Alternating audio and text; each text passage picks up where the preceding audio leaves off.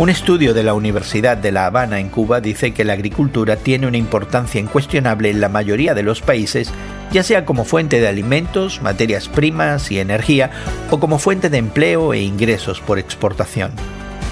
Hoy en la palabra vemos que una de las primeras imágenes de Dios en la Biblia es la de un campesino, alguien que cultiva la tierra. En Génesis 1, Dios es el creador soberano. Él habla y el mundo empieza a existir. Luego el tono cambia en Génesis 2 y Dios ensucia sus manos en la tierra. Dios formó al hombre del polvo de la tierra. Después de crear a Adán, Dios plantó un jardín en el oriente del Edén. Dios fue el primer agricultor. Él hizo que creciera toda clase de árboles hermosos, los cuales daban frutos buenos y apetecibles. Después de completar su obra, Dios entregó la responsabilidad del cuidado a Adán le encargó al ser humano que cultivara y cuidara la tierra. El jardín produciría alimentos que lo sustentarían. Sería un lugar donde tendrían comunión con Dios y un trabajo significativo y productivo que realizar.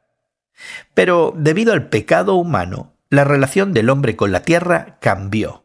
Dios proclamó, Maldita será la tierra por tu culpa. Y a partir de ese momento, la agricultura se hizo más difícil. La mayoría de nosotros compramos nuestros alimentos en el mercado, pero si tienes un jardín o una granja, te das cuenta del trabajo que implica cultivar. Y por eso deberíamos darle gracias a Dios por quien Él es como agricultor y proveedor. Hoy en la Palabra es una nueva forma de estudiar la Biblia cada día. Encuentra Hoy en la Palabra en tu plataforma de podcast favorita. Más información en hoyenlapalabra.org.